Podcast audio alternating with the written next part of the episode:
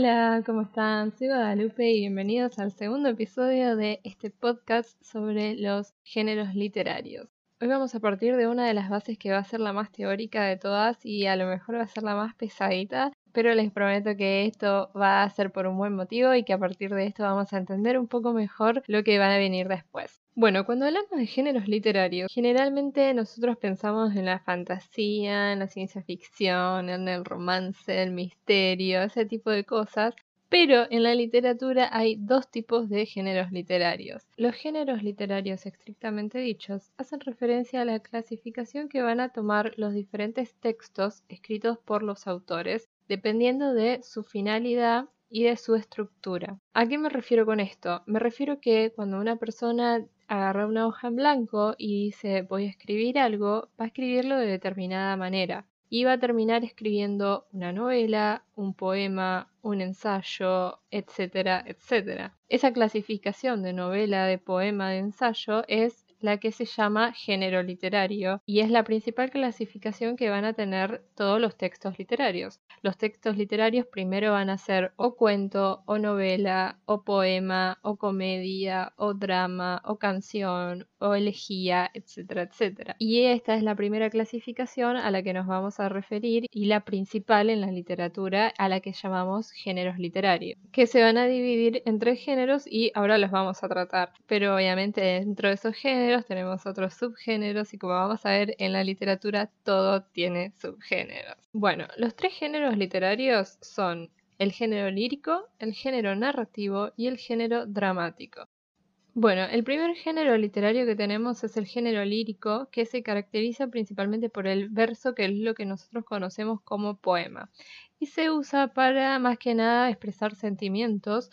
La diferencia de este género con los demás es que no nos cuenta una historia con un inicio, un medio y un desenlace, sino que nos va a contar un estado de ánimo específico, un sentimiento específico, un pensamiento específico, algo un poco más abstracto.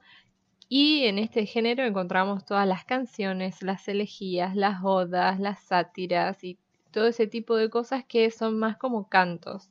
Como segundo tenemos el género narrativo, que es el que nosotros más conocemos, y se caracteriza por el uso de la prosa, que serían los párrafos, el contar, el narrar algo, y por el diálogo. Obviamente en este género tenemos tanto la prosa como el diálogo, porque si fuese únicamente de diálogo ya estamos hablando de otro género que ahora lo vamos a tocar.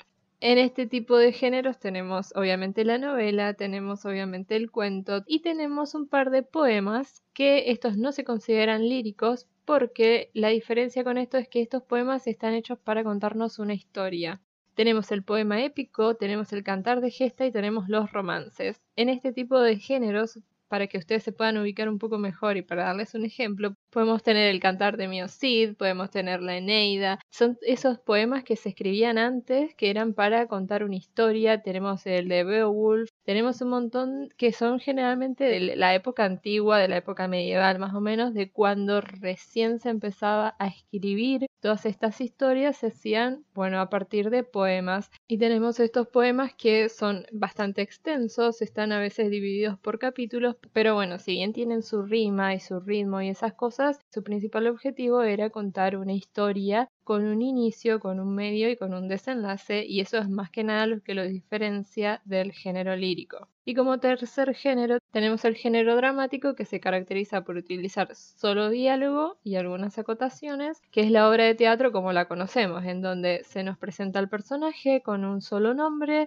a veces se nos dice que está usando, a veces no, y directamente aparece lo que habla el personaje y nada más. Y algunas veces se hacen acotaciones con respecto al lugar donde están, con respecto a lo que está pasando a su alrededor, como por ejemplo si se baja el telón, si se sube el telón, o a veces un escenario como por ejemplo el castillo, el mar, cosas así, pero generalmente estas obras de teatro estaban hechas para representarlas obviamente frente a un público.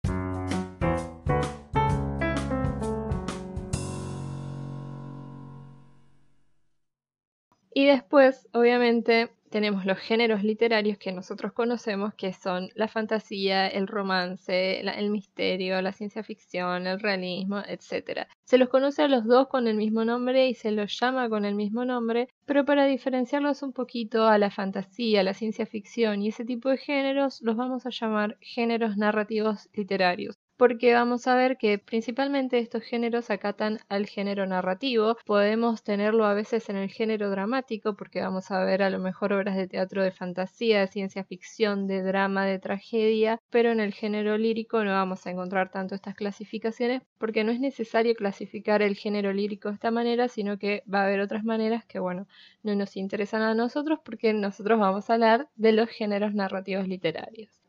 Bueno, ahora metiéndonos más dentro de nuestros géneros narrativos literarios que son los que nos interesan, vamos a ver que tenemos tres géneros que son los principales, que yo los llamo como metagéneros, y dentro de estos géneros vamos a encontrar todos los demás. Si nos ponemos a pensar en una novela, por ejemplo, de romance, nosotros vamos a decir, bueno, una novela de romance que nos va a contar el enamoramiento de dos personas o más personas. Pero eso tiene que transcurrir en algún lugar. Entonces vamos a decir, ¿dónde puede transcurrir una novela de romance? Puede transcurrir en el mundo real, como nosotros lo conocemos, puede transcurrir en un mundo de fantasía o puede transcurrir en un mundo de ciencia ficción. Si nos ponemos a pensar, no hay otros lugares donde esta historia pueda suceder. Entonces vamos a ver que todas las novelas que nosotros leamos las vamos a poder encasillar primeramente en uno de estos tres géneros. Todas las novelas que nosotros leamos van a ser o fantasía, o realismo, o ciencia ficción. Depende de dónde sucedan, cómo sucedan, qué elementos se vayan introduciendo en la historia y ese tipo de cosas. Muchas veces este género, realismo, fantasía o ciencia ficción, no va a ser el principal de la historia. A lo mejor en una historia de romance lo principal es el romance entre los personajes, pero tenemos un trasfondo que obviamente va a ser, como ya dijimos, o realismo o fantasía o ciencia ficción. Entonces esa historia va a ser romance algo, romance fantástico, romance realista, romance ciencia ficción. Y así vamos a ver con todos los subgéneros. Todos los subgéneros los vamos a poder meter dentro de uno de estos géneros y por eso es que yo lo llamo un metagénero.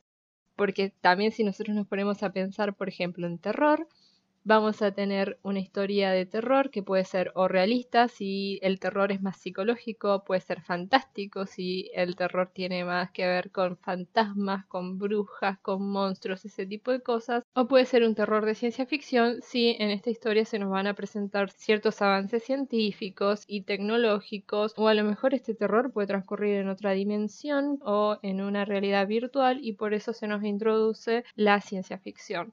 Y eso es lo más interesante de esto, que uno lee y no se da cuenta de que, bueno, lo que ya les digo, podemos encasillar a todas las historias dentro de uno de estos tres géneros importantes y es algo que ni yo me había dado cuenta hasta que empecé a leer y a investigar para este podcast. Y hay un montón de cosas también que nos vamos a ir dando cuenta a medida que vamos charlando de esto, que lo tenemos tan asimilado que hay veces que no nos damos cuenta que es así Así que una vez que ya presentamos esto, los próximos episodios vamos a dedicarlos a la ciencia ficción, la fantasía y el realismo. Y una vez que hablemos de esos tres géneros importantes y que los describamos en súper profundidad hasta que los entendamos y hasta que conozcamos todos sus elementos, vamos a empezar a hablar de los diferentes subgéneros que vamos a encontrar en cada uno de estos. Así que hasta acá llega nuestro episodio de hoy, espero que les haya gustado y nos vemos la próxima semana.